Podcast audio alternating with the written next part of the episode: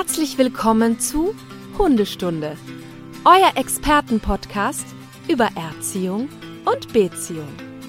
Von und mit Conny Sporrer und Marc Lindhorst.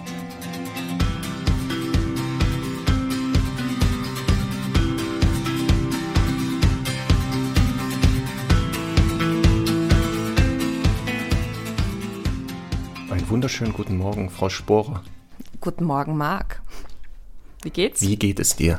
Was? Ich hatte zuerst gehört. Du musst zuerst antworten. Ja, also Marc, mir geht's immer gut, wenn ich dich hier sehe und höre. Ähm, meine Mama hat auch letztens gesagt, sie hört den Podcast total gerne, weil ich bin da immer so gut aufgelegt. Du bist gut aufgelegt. Was heißt das? Naja, ähm, das, das heißt erstmal, dass ich offensichtlich sonst nicht so gut aufgelegt bin, aber sie hört mir halt gerne im Podcast zu, weil ich da immer so gut gelaunt bin. ja, das muss ich bestätigen. Also ich kenne dich ja ein bisschen länger. Du bist eigentlich immer gut gelaunt. Ich kenne dich eigentlich immer nur mit guter Laune. Nie die Mundwinkel unten, immer oben. Aber natürlich hier liegt es auch am, am Partner, dem Gesprächspartner. Ja, Das ist ja. definitiv. Also schau mal, wenn du mich nur gut aufgelegt kennst, dann kann das ja nur an dir liegen. Moment, das ist natürlich. Ich darüber denke ich mal nach. Das ist ein guter Denkansatz. Genug der Komplimente. Wollte ich gerade sagen. So. Wir haben viel vor heute, echt. Äh, äh, viel? Nee, es kann nicht sein. Ich das ist doch ein schon. Thema. Ach, das. Guck mal, jeder hatte schon mal einen Welpen. Da, äh, und Ja. die meisten holen sich doch einen Welpen. Warum? Weil sie alles richtig machen wollen, von Anfang an. Genau, Genau. genau. Und auch schon 30 Jahre Hunde haben und so, ne? Genau, deswegen müsste Ja. das ein ganz kurzer Podcast werden. Da, wir werden jetzt Genau. keine Neuigkeiten wahrscheinlich erzählen den Leuten. Das meiste wissen die ja auch Wahrscheinlich. schon. Ne? Genau. Man, Du, ich, ich, ich habe ähm, versucht, mir irgendwie ein paar Notizen zu machen, damit wir so halbwegs einen Leitfaden bewahren. Ähm, ich habe es dann wieder sein gelassen. Also ich habe mir ein paar Punkte notiert, aber ich glaube, ähm, es wird einfach so rauskommen. ja, das kann auch daran liegen. Wann war denn dein letzter Hund ein Welpe? Weißt du das noch? Ich hatte noch nie einen Welpen. So, Conny, ich mache den Podcast heute alleine. Ich glaube, du hast gar keine Ja. Kompetenz zum Thema Welpen, irgendwas zu sagen, wenn du noch nie einen Welpen hattest. Nur weil du erfolgreich Ja. auf der Wiese Hundetrainerin bist, ein Buch geschrieben Ja. hast und sonst alles, hast du gar nichts zu melden. Also ich glaube, es spricht auch ein bisschen für meine Kompetenz, weil ich weiß genau, worauf ich mich nicht einlassen will. So, jetzt Ironie hier off, ne? Das ist ja wohl klar. Ja. Nee, also mein letzter Ja. Welpe, warte mal, das war Herr Doktor, der Großpudel. Den, Mhm. Auch das schon ein bisschen her, ne? Ja, jetzt fast elf Jahre, ne? Mhm. Das ist wohl schon eine Reise her. Ja. Ähm, aber täglich haben wir ja mit Welpen zu tun, außerhalb von Corona, durch das Training in den Welpengruppen. Ähm, Mhm. Ja. Halten ja auch Vorträge und äh, unterstützt die Leute so. Ja. Deswegen glaube ich, Kompetenz ist doch vorhanden. Ja, und ich glaube, wir haben halt auch wirklich so eine, also ich, ich bin der Meinung, natürlich ähm, muss man das alles mal erlebt haben, auch um ein Gefühl dafür zu kriegen, wie aufwendig manche Dinge sind. Aber ich erlebe das halt auch oft, zum Beispiel gerade beim Thema Stubenreinheit, da gibt's Welpen, die haben das einfach nach drei Tagen verstanden und dann gibt's Menschen, die alles richtig machen und der Hund braucht ein halbes Jahr einfach. Ähm, deswegen, wir erleben halt in den Welpengruppen so viele unterschiedliche Varianten und was alles passieren kann. Ähm, das ist schon sehr wichtig, jetzt auch hier heute nochmal zu besprechen. Genau, und da halten wir es dann wie immer, dass wir sagen, Hunde sind individuelle Persönlichkeiten. Das ist immer je nach Hund. Ähm, Und was wir heute halt besprechen, ist so ein grober Leitfaden, ähm, um nicht so die Anfänger, in Anführungszeichen, Probleme gleich zu wiederholen. Die kann man sich nämlich sparen.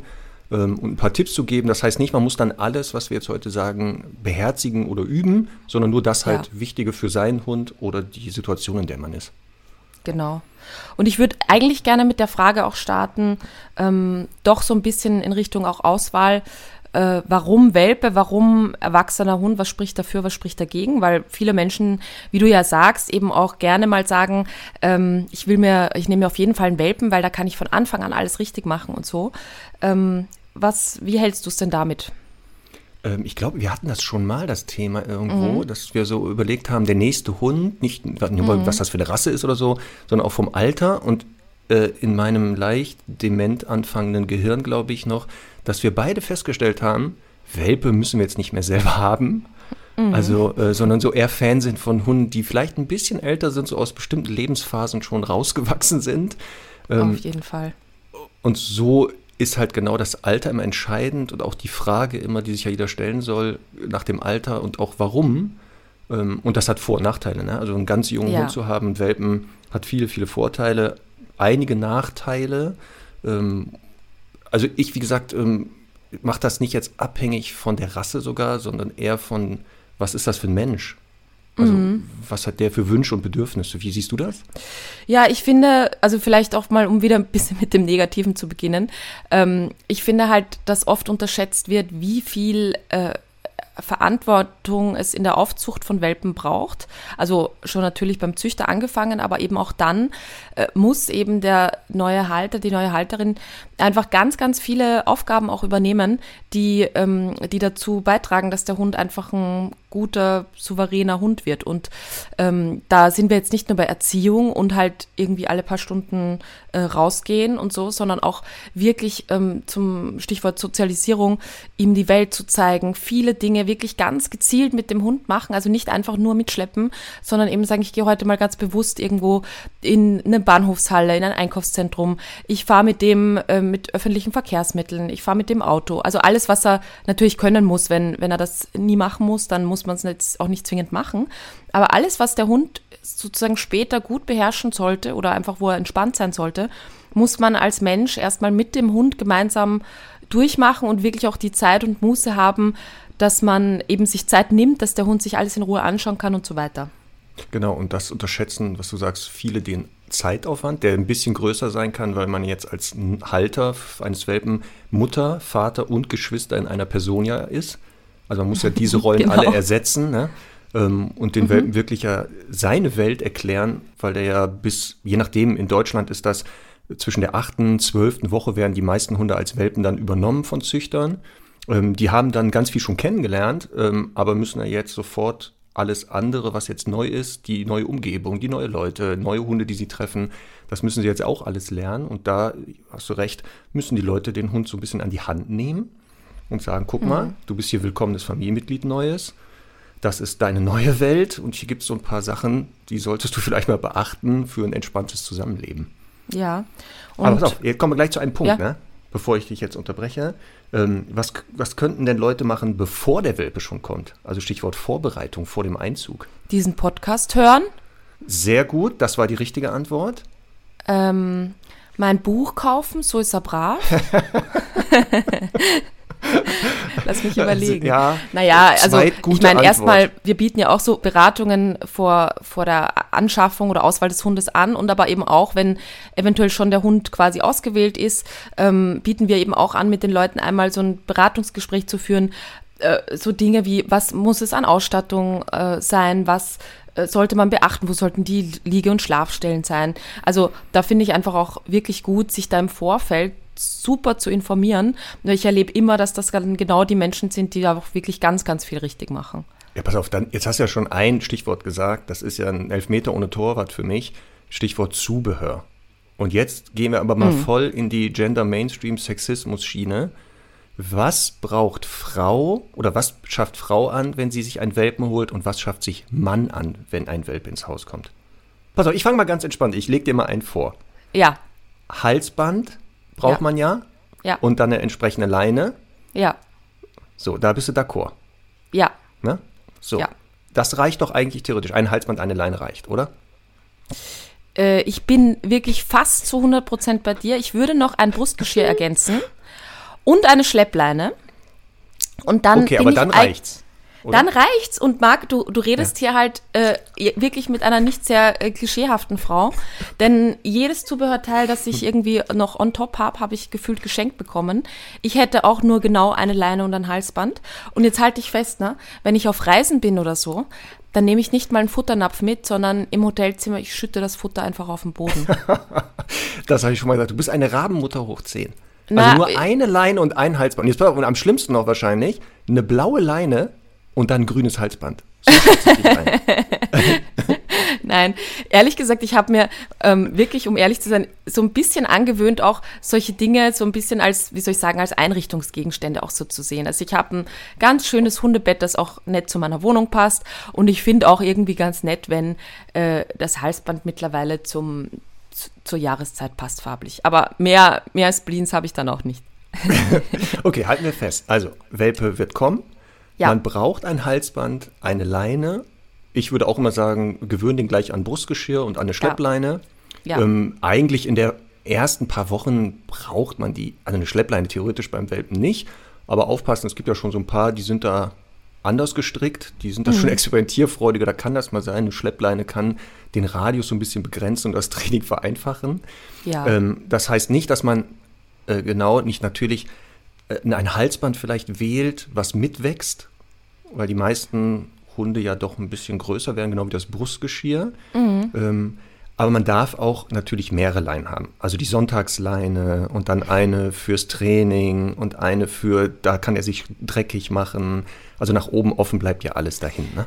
Ja, ich sage immer, wenn man denn fleißig trainiert, dann darf man sowieso alles. also das ist, das ich mich nervt nur wahnsinnig wirklich, wenn die Menschen irgendwie 200 Halsbänder haben und der Hund nicht mal sitzen und bleiben kann. Das ist wirklich, also ja.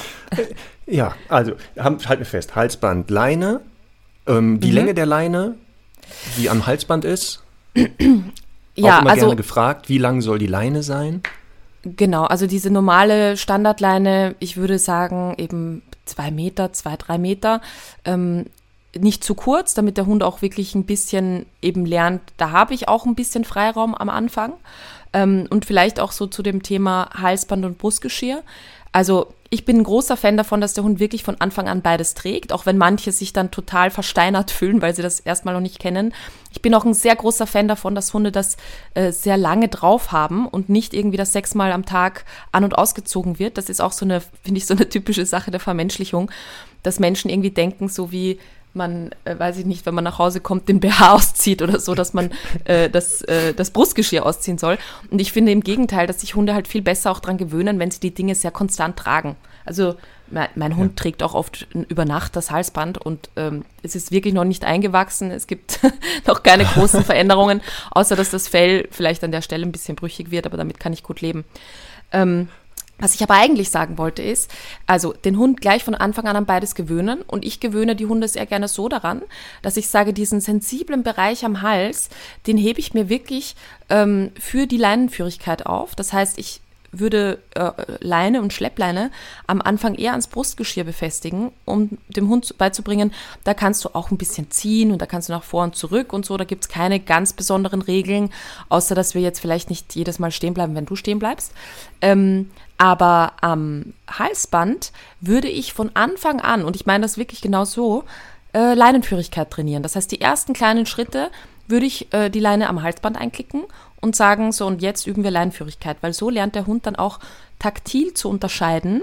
Aha, jetzt bin ich am Halsband. Jetzt heißt das, ich soll mich quasi benehmen, soll mich orientieren, ähm, gehe leinenführig und am Brustgeschirr hat das so ein bisschen mehr Freizeitmodus.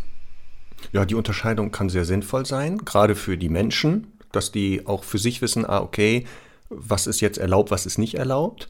Ähm, und da kommen wir aber gleich zu, was soll der Welpe alles lernen? Leinenführigkeit bin ich sofort dabei. Also mhm. zweiter, dritter Tag, wenn der Welpe so angekommen ist, bitte gerne schnell beginnen, mhm. damit man nicht äh, in drei, vier Monaten später dann der Mensch ist, der, äh, den kennen wir ja alle, ja. der an gespannter Leine von seinem Hund von A nach B gezogen wird. So, jetzt habe ich ja gehört, wenn du unterwegs bist, ne, äh, kann es mal passieren, dass du ja gar keinen Futternapf dabei hast. Pfui, Schande über dich. Es gibt ja auch Reisefutternäpfe zum Thema, wie viele Futternäpfe muss man haben. Mhm. Äh, ja, ob man seinen Hund aus dem Futternapf füttert, aus der Hand, aus einem Futterbeutel oder den das suchen lässt, mhm. kommt ja wieder auf den Hund an, was man erreichen mhm. will. Aber ein Utensil muss man auf jeden Fall haben, eine Wasserschüssel. ich wollte gerade sagen, gut, dass du nicht gefragt hast, was ich als Wasserschüssel verwende auf ich spare mir, spar mir diese Peinlichkeit, weil mhm. wenn ich jetzt überlege, was könnte Conny, wenn die schon den Napf nicht dabei hat, dann als Wassernapf benutzen, da fällt mir dann etwas ein, was ich hier eigentlich nicht sagen möchte, ne? Also, also die Kloschüssel? Nein, nein, er, darf, er muss nicht aus der Kloschüssel trinken. Obwohl das auch eine gute Lösung wäre. Und dem Hund ziemlich egal wahrscheinlich. Aber ja, komm, nein. Dann sagt der Community mal, was dann dein Ersatzwassernapf ist. Ja, also ich habe das, ich muss auch sagen, also wie soll ich sagen, ich habe das auch mal von einem, von einem äh, Kollegen von uns gelernt. Das ist. Oh ja, jetzt komm, jetzt schieb das nicht auf andere. oh Gott. Okay. Also in Hotels, ne? Da gibt es ja immer im Badezimmer ja. so, Mist, also Mistkübel mit Mülleimer. ähm, die haben ja dann immer so eine, so eine Plastiktüte und, äh, ähm, und, und also drüber ist nochmal so ein, so, ein, so ein Plastikeimer. Ja? Und wenn man diese Plastiktüte, die ja immer da drinnen ist, entfernt, dann kann man diesen schwarzen Kübel als Wassernapf verwenden. Oh ich lasse das jetzt unkommentiert. Ja. Ich lasse das jetzt unkommentiert. Ja, aber also, mein, du mein bist jetzt Trendsetterin. Ja, ich wollte gerade sagen. Trend also letztes Mal mit Kotbeutel im Tankdeckel lagern. Es ja. gab etliche äh, Posts, die gesagt ja. haben, super Idee. Jetzt kommt die nächste Variante. Mhm. Die, der, der Mülleimer mhm. mhm. als Wassernapf. Mhm. Also ich bin gespannt, was du noch so in petto hast. Ja, ich werde gleich einen TikTok-Kanal eröffnen, damit ich all diese Lifehacks auch schön zeigen kann. ja, sehr gut. ja. So, haben wir das auch. Also ah, Wassernapf ja. ist ein Muss oder mhm. halt in Anführungs oder ein Mülleimer, den man vorher natürlich säubert, mhm. ist ja klar, mhm. ne, dass man den ja. säubert. Ähm, ich würde mal gucken, was die Näpfe gut zu reinigen sind, Keramik oder Metall. Ähm, ich würde nicht empfehlen Plastiknäpfe, es gibt die auch in Plastik, weil da ja ganz oft diese Weichmacher drin sind mhm. und die lösen sich dann durch das Futter und das Wasser und äh, die mhm. sind für Menschen äh, schon nicht gut. Für Hunde würde ich die gar nicht auch empfehlen. Also Keramik oder Metall ne, ist optimaler. Ja, wobei man sagen muss, dass äh, das wissen auch viele nicht, dass viele Hunde aus Metallnäpfen gar nicht so gerne trinken. Ne? Ich meine, ich sage dann immer unterm Strich zu wenig Durst, aber trotzdem ähm, kann man das ein bisschen erleichtern. Ja, ja, das ist so ein Phänomen. Hatte ich auch etliche Hunde, die aus Metallnäpfen mhm. weder gefressen noch getrunken haben. Und das hatte entweder den Grund, dass die sehr geräuschempfindlich waren. Also bei diesem Vorgang haben die den Metallnapf bewegt auf dem Boden, das hat dann Geräusche gemacht und dann haben sie sich erschrocken. Mhm. Oder es gab auch Hunde, die haben aus dem Napf gefressen und dann fressen die, fressen die, fressen die. Und auf einmal guckt die aus dem Napf ein anderer Hund an. Also die haben bis zum Boden gefressen mhm. und dann spiegelten die sich anscheinend da drin mhm. und waren so erschrocken, mhm dass da plötzlich ein fremder mhm. Hund im Napf war, dass sie okay. gesagt haben, oh Gott, da gehe ich nie wieder dran. Also okay. deswegen. Also ich kann auch aber bei den Näpfen dann einfach darauf achten, dass da so eine Gummimatte oder sowas drunter ist oder irgendwie, dass die halt ja. halt nicht rutschen. So, kommen wir zum nächsten Accessoire, ja.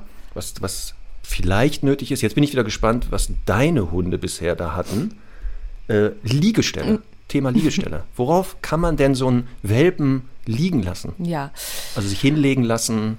Ja, also ich würde tatsächlich empfehlen, ich sage auch gleich, was ich habe, aber ich würde tatsächlich empfehlen, ähm, da jetzt noch nicht so teuer einzukaufen, weil ich die Erfahrung gemacht habe, dass das total vom Hund abhängig ist. Also es gibt Hunde, die einfach so gerne auf dem Boden liegen, dass ich als Liegestelle erstmal einen Hula-Hoop-Reifen etablieren würde.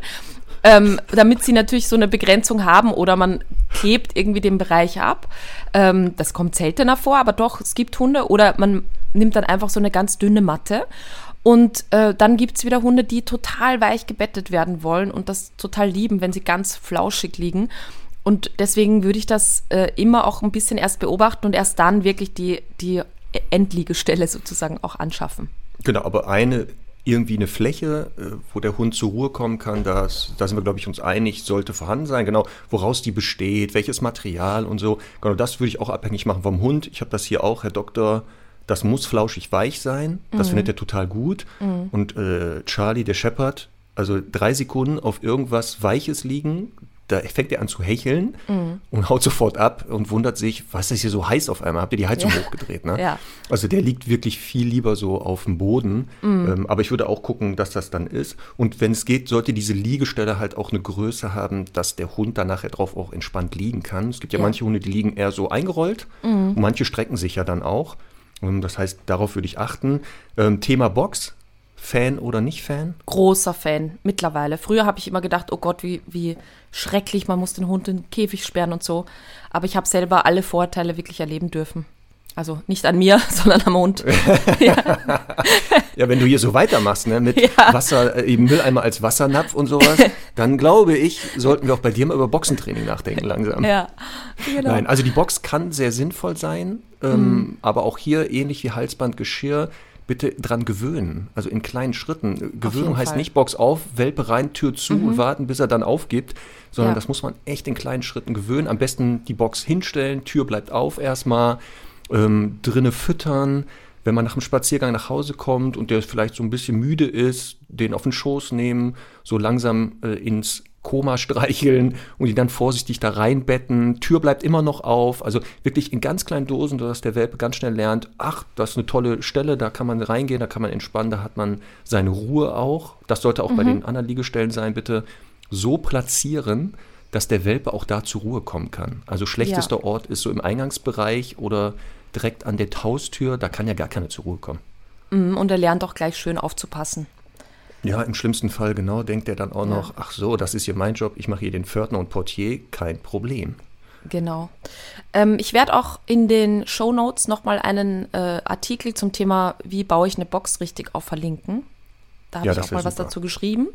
Ja. Ähm, ich habe auch von unserer Kollegin Andrea Beusmann äh, die ja auch äh, Züchterin ist, äh, den Tipp bekommen, das finde ich total gut, dem Welpen von Anfang an auch zu gewöhnen, dass es eigentlich ähm, in dem Sinne gar keinen Eingang gibt. Also wenn man wirklich von null auf mit dem Welpen und der Box arbeitet, finde ich auch eine gute Idee zu sagen, ich öffne anfang, anfänglich wirklich nur das, den Bereich oben, also wenn ich so eine Stoffbox habe, also wirklich mhm. nur quasi das Dach aufmachen und den Welpen immer von oben da reinsetzen und bestenfalls eben abends zum Schlafen oder wenn er schon so in so einer dösigen Stimmung ist, weil dann lernt er erst gar nicht, dass vorne eine Türe ist. Und die Idee finde ich total gut, weil er eben ja. dann äh, nicht sagt, oh, ich weiß, hier geht es aber sicher raus, sondern eben im Zweifel dann nur oben und wenn er klein genug ist, dann schafft er das natürlich nicht. Also das finde ich am Anfang auch immer eine gute Option und natürlich, wenn er dann halbwegs auch bereit ist, äh, da das, das zu lernen, da in die Box zu latschen und so, dann kann man das natürlich auch über den Vordereingang machen. Ja, gute Idee. Ähm, würde ich jetzt auch, wenn ich das so überlege, vielleicht mal beim nächsten Welpen, falls ich nochmal einen Welpen habe, genauso machen. Ja, ähm, ja finde so, ich auch voll Nächster gut. Punkt, Zubehör, was man schon mal anschaffen kann. Mhm. Spielzeug, ja oder nein? Mhm. Und äh, wenn ja, worauf soll ich jetzt achten beim Spielzeug, gerade für einen Welpen? Ja, also grundsätzlich, das äh, finde ich ja einfach auch immer wichtig, dass ja so ein paar, also beim Welpen finde ich einfach ganz gut, dass ein paar Sachen herumliegen, auf denen er auch mal rumkauen kann. Sollte natürlich nichts sein, was er jetzt zerkauen kann oder wo er ein Stofftier, wo er alles zerpflücken kann. Und da auch wieder an der Stelle, also großer Vermenschlichungsfehler zu denken, man muss in dem Hundebett äh, viele Stofftiere platzieren, damit der weiß ich nicht, der Hund sich nicht einsam fühlt oder irgendwie wie ein ja, Kinderzimmer äh, das Ganze schmücken, sondern es geht ja eher darum, dass er halt da ein bisschen sein Kaubedürfnis ähm, ausleben kann. Und da bin ich auch ein großer Fan von diesen Kaffeehölzern. Kennst du die? Ähm, das sind so Hölzer, die nicht wirklich absplittern, absplittern und ähm, Hunde einfach, wie gesagt, wenn sie im Zahnwechsel dann später auch sind, das gerne nutzen, um da mal ein bisschen drauf rumzukauen. Ähm, solche Sachen sind sehr wichtig, aber für mich gibt es ein ultimatives äh, Nummer eins Spielzeug, das ganz, ganz praktisch ist, auch für viele Formen des Trainings. Unbezahlte Werbung an dieser Stelle ist aber äh, einfach ein, finde ich, ein ganz, äh, einfach ein Klassiker, ein Must-Have, ähm, der Kong. Genau, ne? also ähm, gibt es ja in verschiedenen Varianten. Mhm.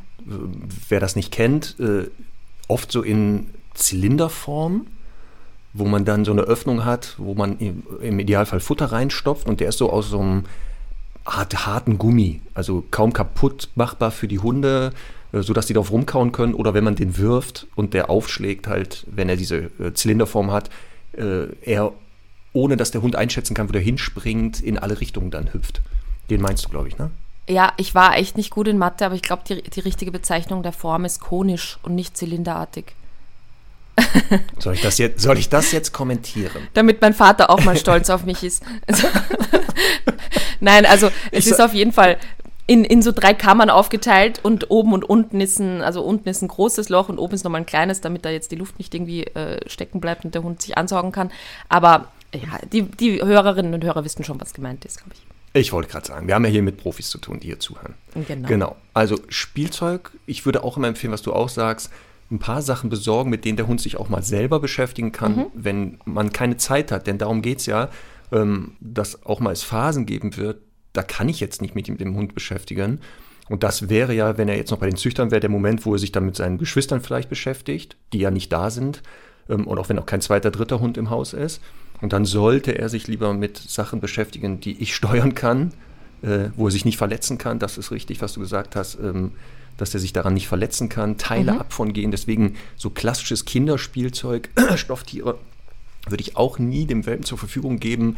Das Erste, was der nämlich lernt, ist, wie man da die Sachen abpflückt, runterschluckt genau. oder äh, den Inhalt rausholt. Und dann hat man gleich den ersten Tierarztbesuch. Den braucht man dem Hund in dem Alter nicht antun. Mhm. Ähm, und natürlich gibt es auch Spielzeuge, mit denen man sich zusammen beschäftigen kann. Da kommen wir ja. vielleicht nachher drauf. Stichwort mhm. Beschäftigung des Welpen. Mhm. Wie kann man spielen? Mhm. Genau. Kauartikel hatten wir auch gesagt. Wäre ja. auch nicht verkehrt dass ja. er, wenn er das Kaubedürfnis hat, Langeweile, Zahnwechsel, Frustration, dass er lieber auf den Sachen kaut, bevor mhm. der mir auf den äh, Möbeln kaut äh, genau. äh, oder mich entdeckt als Kauartikel. genau. Und auch da muss man sich einmal beraten lassen, was es so im Handel gibt. Ähm, mhm. Es gibt genau diese Kaffeehölzer oder solche ähm, Geweihdinger, wobei ich ganz oft gehört habe und auch selber mal gesehen habe, dass diese Geweihstücke so hart sind, dass einige ja. Hunde leider so motiviert sind, die kaputt zu machen, dass sie ja. so feste drücken, dass sich die Zähne echt zerstören. Ja. Deswegen muss man da so ein bisschen gucken. Ich glaube, diese Kaffeehölzer sind weicher. Ne? Genau, bin ich auch davon weg. Also Tierärzte, denen stellt es ja alle Haare auf, immer wenn die sowas hören. Ähm, generell sind die nicht so zugeneigt zu den Kauartikeln mittlerweile. Aber ähm, ja, ich finde, wenn man so ein bisschen darauf achtet, dass das halt nicht ganz so harte Dinge sind, dann bleiben die Zähne auch heile. Genau. So, und eine Sache, die man auch bedenken muss, bevor der Welpe einzieht, Thema Futter. Mhm. Jetzt wollen wir aber keine Diskussion auslösen über, was ist die richtige Art zu füttern. Da scheinen sich eh die Geister. Ja, das könnte mal ein neuer Podcast-Thema werden, aber da. Ja, das könnte ein ganz neuer Podcast werden, ehrlich gesagt, nicht nur eine Sendung. Ganz neu. Ja, ja. genau, genau. Nee, aber ja. äh, nur zum Thema Futter. Man sollte schon darauf mhm. achten, weil der Welpe in einer Phase seines Lebens ist, wo das Futter ein bisschen anders zusammengesetzt sein muss. Stichwort Wachstum mhm. ähm, dass das wirklich ein Welpenfutter ist. Also ja. wenn es industriell ist, da gibt es auch äh, deklariert als Welpenfutter. Ähm, und wenn man so wie ich jetzt oder wir hier barfen, dann muss man das auch ein bisschen anpassen an die Bedürfnisse des Hundes. Das ist das Einzige, was ich zum Thema Futter sagen möchte. Es sollte wirklich Welpenfutter dann sein. Und ich muss jetzt dir zum Einzigen, was du zum Thema Futter zu sagen hast, widersprechen oder was? Nein, du musst jetzt sagen, jawohl, Marc, genauso sehe ich das, da hast du voll recht. Und ich sehe, ich, ich bin voll deiner Meinung. Na, meine Frage an dich ist nur, wie macht die, wie macht die Mutterhühnin das dann in der Natur, wenn die, wenn die das Welpenfutter sich beschaffen möchte? Ja, genau. Das ist so die Argumentation, dass äh, mhm. wahrscheinlich die nicht jetzt losläuft und andere Beutetiere jagt. Ja. Nur weil sie Welpen hat, sondern die eigentlich dasselbe Futter bekommen. Ja. Die hat sicher irgendwelche Enzyme im Speichel, die das dann alles noch ein bisschen welpentauglicher machen oder so. Nein, also Spaß beiseite. Ähm, ich finde halt, ein Vorteil ist natürlich, dass diese Kibbles, die, in, die, die Bröckchen, wenn es Trockenfutter ist oder auch bei Nassfutter, ähm, dass natürlich da ein paar, also die Kibbles sind kleiner und bei de, von den Inhaltsstoffen her natürlich ähm, gibt es da, was weiß ich, Stichwort Kalzium und so, ein paar Dinge, die vielleicht dann fürs Knochenwachstum gut sind, wobei ich da auch immer erlebe, immer wieder mal erlebe, dass da davon dann zu viel gefüttert wird und die Hunde auf einmal plötzlich nach oben schießen ähm, und, und zu schnell wachsen und so. Also ich, ich bin eigentlich überzeugt davon, dass auch nach Rücksprache mit einigen äh, Futtermittelherstellern, dass es auch sehr, sehr viel Marketing-Gag ist. Ne? Ähm, also ich verwende zum Beispiel auch oft bei den erwachsenen Hunden Welpenfutter, weil ich das besser als Leckerchen verwenden kann, weil die kleiner sind. Ähm, ist kein Hund davon geschrumpft oder so. und umgekehrt glaube ich auch nicht, dass ein Welpe wirklich ähm, große Defizite hat, wenn er das erwachsene Futter isst. Ähm, also ja, ich bin ja beim Thema Ernährung sowieso jetzt nicht so, äh, nicht so heikel wie vielleicht manche andere. Aber wie gesagt, das Thema werden wir noch vielleicht getrennte Folge mal machen. Ja. Und dann darüber reden. ja, genau. Gut. Sehr gerne. Weitere Vorbereitungen vor dem Einzug des Welpen: Sicherheit in Haus und Garten. Oh, mhm. Da nenne ich jetzt mal ein Thema. Da werden die Züchter, falls welche zuhören oder selber mal äh, das äh, getan haben, immer auf die Barrikaden steigen, Treppen steigen. Oh ja. Also oh, ich habe ja. etliche Kunden gehabt mit Welpen. Wenn wir das in der Welpenstu mhm. also in den Welpenspielgruppen haben wir so eine, hat eine Trainerin von mir, Susanne, vielen Dank nochmal, und ihre Lebensgefährtin haben so eine aus Holz so ein paar, so eine Treppe gebaut. Da kann man so drei Stufen rauf und drei runter. Ach, wie schön. Und das üben wir halt schon mit den Welpen, diesen Vorgang. Mhm. Da waren ganz viele Halter der Welpen, die dann sagten, was? Nein, das darf man doch gar nicht. Da geht der Welpe doch kaputt und die, die Gelenke und alles. Und äh, kleiner Spoiler, nein, denn wie bei allem, die Dosis macht das Gift. Mhm. Also natürlich soll der nicht 500 Mal am Tag Treppen steigen. Ja. Ähm, aber natürlich zwei, drei Stufen, eine rauf, eine runter oder so, diesen motorischen Vorgang würde ich auch da ruhig täglich üben. Ähm, Professor Dr. Fischer, der hat ein gutes Buch geschrieben, Hunde in Bewegung. Mhm. Der hat dazu einen sehr guten Artikel mal geschrieben, findet man ähm, überall im Internet noch. Muss ich meinen Welpen die Treppen rauf und runter tragen? Ach, Einfach schön. mal lesen, auf mhm. sich wirken lassen. Ähm, er ist da Experte im Bewegungsapparat und sagt, wie gesagt, ne, also dass ein Welpe, nur weil der mal ein paar Stufen geht täglich, kaputt geht, eher unwahrscheinlich, ähm, weil auch hier wieder eine Vermenschlichung stattfindet. Der Hund benutzt beim Treppensteigen eine ganz andere Gelenke, ganz anderen Bewegungsapparat hat er ja als wir. Ähm, und das wird immer von Mensch auf Hund übertragen und das ist völliger Schwachsinn. Also ja. ja. ich würde das machen, aber Stichwort Vorbereitung, ich würde nur gucken, dass der Welpe eben nicht selbstständig die Treppen rauf und runter steigen kann, mhm. weil hier halt die Gefahr der Überlastung ist.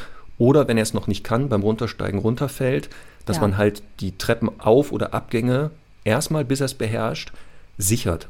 Kindergitter mhm. oder da, weiß ich nicht, ein Holzbrett vor, mhm. ähm, sodass er sich nicht aus Versehen da verletzen kann. Ja. Lass uns auch versuchen, diesen Artikel, den du gerade beschrieben hast, auch in den Shownotes zu verlinken. Ist ja sicher ganz interessant. Ähm, ja. Ich finde auch, äh, Thema Treppen, also ich würde auch meinen Welpen munter da rauf und runter gehen lassen, auch wenn es ein paar sind, ist ja einfach für, äh, keine Ahnung, zwei, dreimal am Tag überhaupt kein Problem. Ähm, ich finde nur, wie du sagst, auch, dass man ein bisschen aufpassen soll, vor allem wenn man sehr rutschige Treppen hat, die jetzt nicht irgendwie durch einen Belag gesichert sind, dann ist, also kann eben das Problem erstens sein natürlich, dass der Welpe beim Runtergehen ähm, wirklich einen Unfall hat und erstens natürlich, dass äh, Verletzungen zur Folge hat, aber eben auch, dass er dann total traumatisiert ist. Deswegen bin ich eher dabei zu sagen, raufgehen immer ja und runtergehen dann halt auch, wenn sie motorisch vielleicht ein bisschen besser in der Lage sind, das zu koordinieren, eben mal sagen, ich trage die runter und die letzten zwei, drei Treppen setze ich den mal ab und lasse ihn so sukzessive ein paar Treppen gehen. Aber äh, wie du sagst, ich habe einfach erlebt schon, dass der vier Monate alte Neufundländer dann überhaupt nicht in der Lage ist, Treppen zu gehen. Und dann wird es irgendwann problematisch mit dem Tragen. Genau, und das ist auch für nicht nur für den Bewegungsapparat wichtig, also diese Fähigkeit zu erlangen, sondern auch für die Tiefenwahrnehmung. Mhm. Also dass die Hunde nur, wenn sie auch Tiefe wahrnehmen, und das ist auch beim Hoch- und Runtergehen oder Springen, das auch üben und dann lernen, das Gehirn das lernt. Ja. Und wenn es dann verpasst wird, wirklich diese Hunde, da habe ich auch, und die hattest du garantiert auch schon im Training, wirklich Schwierigkeiten haben, auch ins Auto rein und raus zu springen, weil sie überhaupt nicht einschätzen können, wie tief ist das oder welche Entfernung ist das. Deswegen, genau. wie gesagt, auch hier die Dosis macht das Gift. Generell sollte man gucken, bevor der Welpe einzieht, einmal durch das Haus oder durch die Wohnung, den Garten gehen und gucken, was könnte für ein Kleinkind was krabbeln kann, was alles in den Mund nehmen könnte, gefährlich sein. Und das sind theoretisch auch Gefahrenpotenziale für den Welpen. Also Steckdosen, ja. Kindersicherung drauf machen. Ja, würdest du äh, machen? Kabel. Uh Ja, also nochmal, ich bin ja auch eher so Fan von, das muss alles irgendwie noch äh, alltagstauglich sein. Ja. Aber ähm, für jemanden, der wirklich sagt, ich bin kompletter Anfänger und so, würde ich immer sagen, komm, dann mach die Sicherung da drauf. Dann mhm. wirklich kann gar nichts passieren. Ja. Ähm, eigentlich könnte gar nichts passieren, weil der Welpe, wenn er wach ist, gar nicht an die Steckdosen rankäme, theoretisch. Weil ich ja, ja, dann in der Nähe bin und ihm beibringe, äh, da dran gehen, lässt du mal lieber sein, kannst ja hier an dein Spielzeug gehen. Genau. Ich finde nämlich, also ich bin total bei dir, natürlich Sicherheit geht, geht vor, aber ich, ich finde auch, dass man ein paar Sachen, also ich sage jetzt mal Stichwort Pflanzen und so, ein paar Sachen auch bewusst stehen lassen sollte, um eben auch dem Hund von Anfang an auch Grenzen zu setzen, die eben absolut, äh, wie soll ich sagen, auch wichtig sind. Ne? Also wenn ich jetzt alles wegräume und der Hund auch nie so in den Bereich kommt, dass er auch mal was Verbotenes macht und ähm, ich ihm dann nicht sagen kann, dass das verboten ist, auch nicht optimal. Also da durchaus finde ich auch ein paar Sachen äh, als Möglichkeit offen lassen. Ja, ich, meinte jetzt nicht, äh, man muss seine komplette Wohnung ausräumen und klinisch alles haben, damit da nichts passieren kann und dann noch im schlimmsten, im besten Fall die, Schau äh, die, die Tischbeine mit Schaumstoff dann ummanteln, hatte ich auch schon mal, damit der sich bloß nicht stößt und sowas. Das, es muss schon, wie gesagt, ne, realistisch bleiben. Ja. Und natürlich, ähm, mhm. ich würde nur gucken, jetzt zum Beispiel, wenn es um Thema alleine bleiben geht mhm. und diese Sachen noch nicht geklärt sind, dann sollte man gucken, dass er in der Phase, wo er allein ist, sich nicht an diesen Sachen verletzen kann oder jetzt ja, die Pflanzen mhm. rankommt, die wirklich giftig wären. Ne? Aber ja. wie gesagt, das muss man einmal so gucken und im Zweifelsfall jemanden mitgucken lassen, der schon mhm. mal einen Welpen hatte. Ja. Oder wie gesagt, ähm, jemand dazu holen, der sagt, der beschäftigt sich, so wie wir beiden, hauptberuflich nur noch damit. dass wir einmal mit dem Blick da durchgehen können. Ja. Ähm, aber zum Thema Grenzen setzen, Erziehung kommen wir gleich. Genau, ich habe noch Dann einen würde ich- Punkt. ja. Ähm, Ja. Wenn wir schon beim Umdekorieren sind, dann würde ich auch gleich empfehlen, ähm, bestehende Teppiche erstmal zu entsorgen, die ersten Wochen. Aus Gründen. Wie jetzt? Warum denn? Also jetzt nicht, äh, wenn jetzt hier ein Teppich gespannt ist, dann, dann, dann ist es halt einfach so. Aber ich würde auf jeden Fall empfehlen, herumliegende Teppiche, auch wenn die sehr groß sind, erstmal zu äh, entfernen, je nachdem, wie wichtig sie einem sind. Weil ähm, tatsächlich Hunde dazu tendieren, sich immer weichen Untergrund zu suchen, wenn sie mal müssen. Ähm, Es kann auch eine Türmatte sein und im Zweifel auch mal die Liegestelle. Aber ich erlebe es immer wieder, ähm, dass eben Hunde, wenn sie halt äh, dringend müssen und der Mensch zu langsam ist, dann nehmen sie sich halt gerne mal diese weiche Stelle und den weichen Untergrund. Und äh, ich finde, dass man auch gerade zum Thema Stubenreinheitstraining einfach ein bisschen mehr Zeit gewinnt, weil der Hund halt nicht einfach so zack zum Teppich geht und sich vielleicht auch daran gewöhnt, das ist ein bequemer Bereich, sondern eben erstmal noch ein bisschen, bisschen länger suchen muss. Komm, Conny, dann machen wir doch unsere Lieblingskategorie Oh ja. Top 3. Die müssen wir diesmal machen. Und diesmal wird es sein Top 3 der typischen Probleme oder der häufigsten Probleme zusammen mit einem Welpen. Fahr ab den Trailer. Conny und Max Top 3. So, los geht's. Platz 3, so typische Probleme im Zusammenleben. Ähm, hattest du schon gerade äh, so ein bisschen äh, angeteasert? Stubenreinheit. Ja. Erlebe ich auch immer wieder. Und das Spannende ist ja gerade, die Welpen kommen läuft ja wieder. In jeder Staffel ist mindestens ein Hund dabei, der es schafft, reinzukoten oder reinzupinkeln. Wo ich mich immer frage, wie kann das denn sein? Wie kann es der Welpe schaffen, eigentlich äh, in die Wohnung zu urinieren oder zu koten? Ähm, du hast aber gesagt, genau, liegt oft ja daran, weil die Menschen einfach nicht schnell genug sind. Sie sind einfach nicht schnell genug. Ja, und äh, auch ein bisschen äh, schlecht einschätzen, dass das halt doch für Welpen ähm, einfach körperlich noch gar nicht so geht, das alles so gut zu halten. Und dann sind die halt nach dem Aufstehen, sagen die, oh, ich muss mal. Oder nach dem Spiel, oh, ich muss mal. Und das äh, deswegen prophylaktisch äh, sollte man deswegen immer schon mal den Welpen hochnehmen und einfach raustragen und äh, ihm da die Möglichkeit bieten, sich zu lösen. Also der Welpe darf ganz wenig Erfolg damit haben, dass es drinnen auch bequem ist, da Pipi zu machen und andere Dinge. Genau, was du gesagt hast, ist genau, das ist nämlich ein Muskel, der das ja steuert, der halt trainiert werden muss. Und deswegen Regel, also wie man seinen Welpen stumm reinkriegt, ist genau, es gibt so ein paar Situationen, wo die Wahrscheinlichkeit, dass er kurz danach uriniert oder kotet, ist groß. Nach dem Schlafen, nach dem Fressen, nach dem Toben oder Trainieren. Das sind so die Klassiker, wo die meisten Welpen dann danach sagen, oh, da drückt irgendetwas, ich müsste mal langsam. Ich habe gerade eine total gute Geschäftsidee für Welpen. Beckenbodentraining für Welpen. Ja, ich sag ja, das ist der nächste Trend. Das kannst du wieder, das kannst du wieder Ist notiert. Ist notiert. Kann man in diesen Zeiten noch online anbieten. Sehr Genau, gut. sehr gut. Ich, ich weiß natürlich nicht, ob das auch der Beckenboden ist bei, bei den Hunden, aber äh, irgendwas in dem Bereich wird es auf jeden Fall sein. Ja. Aber wie gesagt, das ist so mein Platz 3, Stubenreinheit, immer gerne genommen. Ist ein, eine Sache, die genau die trainiert werden muss. Es gibt auch schon Welpen, die vom Züchter schon stubenrein übernommen werden, also Ja. die ähm, das schon mit den Welpen fleißig geübt haben. Ähm, es kann aber trotzdem passieren, dass der Welpe in so in den ersten Tagen noch so Anpassungsschwierigkeiten hat. Ähm, aber wie gesagt, auch das den nicht aus den Augen lassen. Das Gute ist ja, dass die es immer ankündigen, die Welpen. Also die laufen ja nicht los und klack fällt was hinten raus, sondern die zeigen Ja. ja, diese Suchbewegung. Ja. Und wenn ich die sehe, da bin ich sofort beim Welpen. Entweder nehme ich den sofort auf den Arm, trage den dann an die Stelle, wo er sich lösen darf, und ich lock den oder ich lock den dann sofort raus. Ja, und wenn es dann doch mal passiert, ähm, dass der Hund reinmacht, dann würde ich immer ähm, den Welpen während der Handlung auch hochheben. Das unterbricht dann meistens und trotzdem noch mal raussetzen. Also nicht sagen, jetzt ist eh schon zu spät. Das ist auch wichtig. Nee, das nicht. Und bloß nicht Genau. das, was man in den 80er und 90er Jahren teilweise noch empfohlen hat oder heute noch Leute empfehlen, die gar keine Ahnung von Hunden haben, den Welpen, wenn er uriniert oder kotet hat, mit der Nase in seine Hinterlassenschaften drücken mit dem Wort Pfui, Pfui, Pfui. Absolut tierschutzrelevant, der größte Schwachsinn. Also das Ja. bringt gar nichts außer einen Vertrauensbruch und der Welpe denkt, man hat nicht mal eine Tassen im Schrank. Also ist völliger Schwachsinn. Und ich habe jetzt da auch noch zwei Ergänzungen, sorry, aber das ist so ein wichtiges Thema. Und zwar einmal ähm, ist es so, dass Hunde oftmals, wenn sie wirklich noch sehr klein sind, ähm, man geht eine Stunde raus oder wartet halt eine Stunde draußen, bis der Hund sich löst.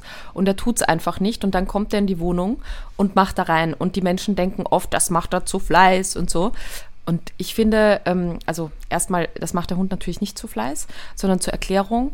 Es ist halt so, dass Hunde genau wissen, dass sie mit Urin und Kot einfach große Spuren hinterlassen. Also in der Natur wäre das natürlich ein totales Erkennungsmerkmal auch für andere Raubtiere und so, dass da ähm, etwas, etwas liegt oder dass sie halt auf sich aufmerksam machen. Deswegen reinigt die Mama sich ja auch immer sehr genau. Und ähm, Hunde wissen das eben und gerade wenn sie klein und unsicher sind, dann trauen sie sich einfach draußen noch nicht äh, so viel zu, zu machen. Und dann ist es erstmal wichtig natürlich, zu sagen, man geht nur an sehr bekannte Stellen oder nutzt vielleicht anfänglich wirklich den Garten oder den Hinterhof, wo sie äh, an, sich an eine Stelle oder halt an einen Bereich erstmal gewöhnen können. Und äh, versprochen, spätestens, wenn dann die Pubertät kommt und das Markieren losgeht, dann äh, hat sich das eher erübrigt. Genau, das könnte so der Grund sein, warum einige Welpen sich nur im Garten auch lösen, unterwegs gar nicht. Entweder weil sie sich gar nicht trauen, was du gesagt hast, weil sie sagen, mhm. oh Gott, da könnte ich gefunden werden, oder einfach viel zu abgelenkt sind. Da sind so mhm. tausend Eindrücke, neue Sachen, dass die einfach genau. vergessen, da zu ähm, pinkeln und zu koten. Und dann, wenn sie nach Hause kommen, wo dann alles bekannt ist, einfällt, hoppala, da war ja noch was. Ne? Aber genau. gesagt, deswegen dieses einfach ähm, fleißig sein, beobachten und so oft wie möglich dem Welpen die Chance geben, draußen sich zu lösen, dass er da das verknüpft dass er da, das ist in Ordnung und drinnen muss man es einfach verhindern. Und was auch oft passiert ist, äh, natürlich, man kann nicht 24 Stunden die Augen auf den Hund haben, ähm, den Hund wirklich auch von in, in, in Zeiten, wo man halt jetzt vielleicht nicht gerade hundertprozentig aufmerksam sein kann, den Hund einfach auch begrenzen. Also Stichwort Box wieder, hier natürlich zum Schlafen reinpacken. Man merkt, wenn der Hund ähm, unruhig wird, dann kann man ihn nämlich rausnehmen und eben vor die Türe setzen sozusagen. Und eben äh, genauso, aber auch tagsüber mal sagen, so jetzt keine Ahnung, ich koche gerade, ähm, der Hund ist mit mir in der Küche, aber ist in der Box oder vielleicht auch mal angeleint für einen Moment, damit er wirklich nicht einfach mal schnell äh, um die Ecke gehen kann und sich da lösen kann. Sehr gut. Dein Platz 3, so typische Probleme, Zusammenleben mit dem Welpen oder so, was das Thema wäre. Mhm. Mein Thema ist stehen bleiben auf dem Spaziergang. Hm. Der Welpe also, oder der Mensch? Der Welpe. ähm, wir haben ja, ich sage ja immer, dass so äh, eine Welpengruppe eigentlich eine kleine Selbsthilfegruppe ist und alle haben so die gleichen fünf Probleme. Und ein wirklich sehr häufiges Problem ist, dass eben sie sagen, ja, der bleibt immer stehen am Spaziergang. Und dann probieren sie es natürlich mit Locken und mit Kekschen da und äh, ihm gut zureden. Und das ist eigentlich der Super-GAU, denn der Hund lernt dadurch nur, wenn ich stehen bleibe, dann kriege ich nochmal ein extra Maß an Aufmerksamkeit. Und deswegen ist es wirklich ähm, super wichtig, da natürlich, wenn der Hund jetzt Angst hat und sagt, oh, da ist jetzt ein LKW vorbeigefahren, dann kann man ihm und sollte man ihm auch kurz Zeit lassen, sich da zu orientieren und sich äh, das alles wahrzunehmen. Aber wenn es jetzt einfach darum geht, der Hund stemmt sich ins Geschirr und sagt, ich bleibe hier stehen, ich gehe ja nicht weiter, dann würde ich entweder einfach den Hund ein paar Schritte einfach weiterziehen, damit er einfach lernt, ich entscheide hier nicht, wo stehen geblieben wird. Ähm, aber wenn es wirklich so ist, dass man irgendwie das Gefühl hat, der Hund ist überfordert, dann nehme ich ihn einfach ein paar Schritte hoch und trage ihn und lasse ihn zehn Meter später wieder runter. Und meistens hat sich das dann auch erübrigt. Aber ich würde auf gar keinen Fall ein großes äh, Konzert drum machen, dass der Hund jetzt stehen bleibt und ihn locken und bitten, sondern wirklich einfach entweder zügig weitergehen oder ihn hoch hochnehmen. Genau, und das ist auch so dieses, äh, lernen die ja ganz schnell, wie kann ich auch den Menschen manipulieren über mein Verhalten, bewusst oder unbewusst. Und mhm. da gibt es viele, ja. die herausgefunden haben, wenn ich trödel oder stehen bleibe, dann kommt auch schön das Leckerchen raus oder dann geht die Leine ab. Ja. Ähm, die Situation, die du beschrieben hast, genau, das ist der Moment, wo wir natürlich nicht sagen, zieh den Hund da weiter hinter dir her. Das wäre, wenn der Angst hat, mhm. ähm, unsicher ist, gestresst ist. Das sieht man aber über die Körpersprache theoretisch.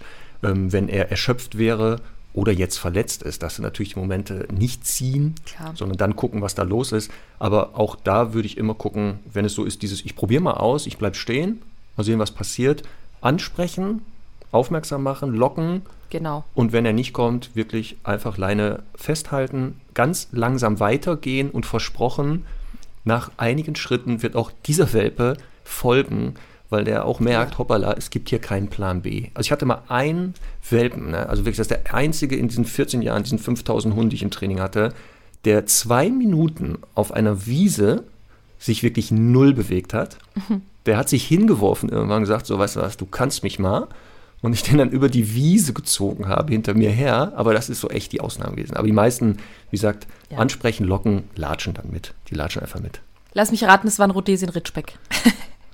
Nee, es war ein Siberian Husky. Ah ja, okay. Mhm. Nicht so schön war das. So, dein Platz so. zwei. Platz zwei, äh, Thema Probleme, die sehr schnell entstehen können und auch da ein sehr massives Problem werden kann, gerade für den Welpen, alleine bleiben. Verpassen viele Leute 14 Tage Urlaub nehmen, jetzt in dieser Corona-Zeit noch schlimmer, durch Homeoffice, dass einfach verpasst wird, diesem Lebewesen beizubringen, dass alleine sein für ein Leben mit Menschen normal ist. Für Hunde völlig unnormal, ein, eines der unnatürlichsten Verhaltensweisen, äh, alleine zu bleiben. Das ist auch in dem mhm. Alter ja eigentlich biologisch gar nicht vorgesehen. Also da, da, sind die ja gar nicht alleine. Entweder Geschwister sind immer da oder ältere äh, Geschwister, Tanten, Onkel, Mama oder Papa. Aber leider müssen die ja lernen, das Thema wird kommen ähm, und das muss dann auch trainiert werden. Das muss in ganz kleinen Dosen angefangen werden. Ähm, beginnt damit, dass man halt einfach den Raum mal verlässt, die hinter sich die Tür kurz zumacht, zwei Sekunden und wieder ja. reinkommt und das aber auch nicht als Riesenthema da macht. Also keine Verabschiedung im Sinne von, ja, die Mama geht jetzt mal kurz raus, alles wird gut und wenn man reinkommt, da eine Riesenfete äh, machen, sondern ich ähm, beschreibe das immer mit, beobachte mal wie eine Hündin, wenn die Welpen hat, die noch in dieser Wurfkiste sind, die noch nicht so ganz mobil sind und die muss mal pipi oder geht essen. Da habe ich noch nie gesehen, dass die da die Welpen verabschiedet, wenn die aus der Kiste hüpft und wenn die reinkommt, da sagt, ach guck mal, die Mama ist jetzt wieder da. Ähm, äh, wirst du nicht sehen. Also ähnlich. Eher im Gegenteil, ne? Eher im Gegenteil, ja, sie, die kommt zurück und sagt, nervt mich nicht. ja, die guckt einmal, sind die noch alle vorhanden, zählt die mhm. kurz durch. Genau, und dann will die entweder ihre Ruhe oder sagt so, jetzt äh, können wir hier ein bisschen rumtoben. Aber ja. genau dieses, also alleine bleiben, bitte üben in kleinen Schritten. Und das würde ich auch wirklich konstant als, so als eine der wichtigsten Sachen schnell machen, sodass der Hund nachher im Idealfall so eine Stunde, zwei oder dreimal alleine bleiben kann. Mhm. Ich finde, das beginnt auch schon mit dem Boxentraining. Also wenn der Hund schon mal aushält, ich bleibe hier in der Box, während der Mensch am anderen Ende des Raumes ist oder vielleicht eben auch mal für ein paar Momente in einem anderen Raum. Also es beginnt immer schon, auch bei erwachsenen Hunden. Äh, es muss einfach gut klappen, dass der Hund innerhalb der Wohnung gut alleine bleiben kann, bevor ich dann überhaupt damit beginne, die Wohnung zu verlassen. Genau. Dein Top 2? Mein Platz zwei aus der Welpen-Selbsthilfegruppe ist ähm, das Thema, der frisst alles vom Boden. Ja, auch schön. Auch sehr schön. Du meinst jetzt aber nicht nur Labradore, ne? Nein, ich meine wirklich äh, viele Hunde. Ich hatte gestern auch eine Mischlingshündin, ähm, die ja im Grunde auch gerne einfach sagen, huch, das ist aber lustig, hier, hier bewegt sich ein Blatt, äh, das fange ich gleich mal und dann fresse ich es, wenn ich schon dabei bin aber eben auch sonst halt sehr, sehr viel äh, einfach alles aufglauben, was es so zu finden gibt. Und da muss man auch ganz klar sagen, so wie beim Alleinebleiben, etwas vom Boden zu fressen ist das natürlichste Jagdverhalten der Welt. Also es ist für Hunde einfach was völlig Normales. Und wir müssen uns auch mal bewusst machen, wie doof wir eigentlich für Hunde sind, wenn wir ihnen das dauernd verbieten. ne? Also ähm, deswegen, äh, es ist natürlich so, ich bin ja ein großer Fan davon, auch mal äh, eine deutliche Grenze aufzubauen und früher auch ein Tabu zu setzen. Und das ist sicher ein Bestandteil davon, zu sagen, leider in unserer Gesellschaft ist es so, die Dinge, die am Boden liegen, sind nicht automatisch zu fressen, aber man muss bei dem Thema natürlich auch immer ein bisschen darauf achten, schon, warum tut das der Hund? Und ähm, ich erlebe halt viel, dass auch Welpen draußen am Spaziergang äh, gar nicht beschäftigt werden und eben nichts zu tun haben und dann eben sagen, so ich mache mal Blödsinn. Ich habe immer gelernt, das bringt Aufmerksamkeit. Also nehme ich mal so ein Stöckchen und kau drauf rum oder nehme Stein ins Maul. Und ähm, da muss man natürlich sagen, da würde ich tendenziell auch eher sagen, äh, die Hunde ignorieren das, weil ich erlebe wirklich manchmal Mensch-Hund-Teams, wo das Rausgehen daraus besteht, dass nur äh, diskutiert wird, das wird nicht ins Maul genommen und der Hund eben dadurch schon wunderbar lernt am Anfang, aha, also das bringt dann zumindest ein bisschen Spaß und Beschäftigung, äh, wenn ich solche Dinge tue. Deswegen kann es manchmal auch sinnvoll sein, unwichtige Dinge wie eben ein Blatt oder ein Stöckchen ähm, erstmal zu ignorieren, weil der Hund dann oft von selber aufhört, wenn er lernt, darf, das bringt mir keine Aufmerksamkeit, aber gleichermaßen eben auch sagen, ich nehme ein paar Kekse oder Trockenfutter mit und mache auch draußen schon gleich Suchspiele, die ich aber eben unter ein Signal stelle, was eben auch legitimiert, dass der Hund da auch hinterher darf und das auch vom Boden fressen darf. Also nochmal, Dinge, die einfach so am Boden liegen, sollten tabu sein. Dinge, die ich dem Hund gezielt auch äh, werfe und dazu ein Signal verwende, zum Beispiel Such, die darf er fressen. Genau, und das ist ja so generell die Marschrichtung auch mit Welpen und auch mit allen Hunden. Ähm, Alternativen aufbauen, wo ein Verhalten ausgelebt werden kontrolliert äh, darf. Und außerhalb dieser Grenzen halt zu sagen, ist nicht möglich. Ist einfach nicht möglich. Und deswegen mhm. würde ich das genau auch so machen, zu sagen, ähm, der Welpe muss einfach nur verstehen, dass er alles, was er selber findet, nicht einfach so aufnimmt, was aber in dem Alter, hast du schon gesagt, ein normales Verhalten ist, weil er ja auch mhm. ganz viel über die Schnauze seine Welt erkunden möchte. Wie schmeckt das? Wie fühlt sich das an und sowas? Ja. Ähm, aber in dieser Welt halt Sachen sind, die sind gefährlich, sind einfach viel ja. gefährlich, die er aber nicht selber einschätzen kann. Da kommen wir zum Thema wieder. Ne? Ich muss dann für ihn mitdenken und ihn vor Gefahren schützen. Und das bedeutet auch mal eine Grenze zu setzen. Können wir gleich noch mal genaueres zu sagen. Genau. So, Top 1 bei mir äh, typische so Probleme und die viele Halter auch haben, Beißhemmung.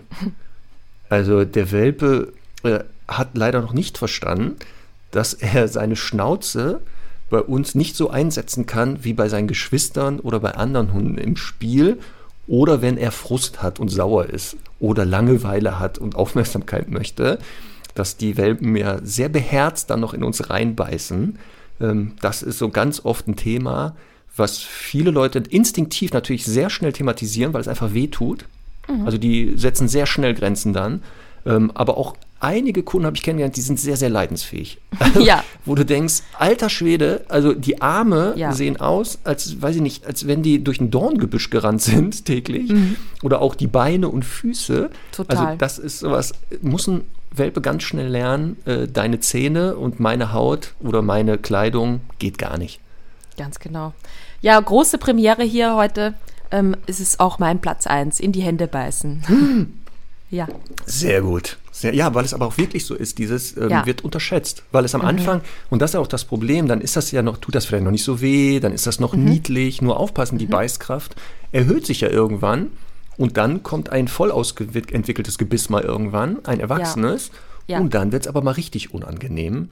Ähm, und deswegen sehr schnell ähm, dem Welpen beibringen, beißen, ganz schlechte Idee. Zwei Möglichkeiten.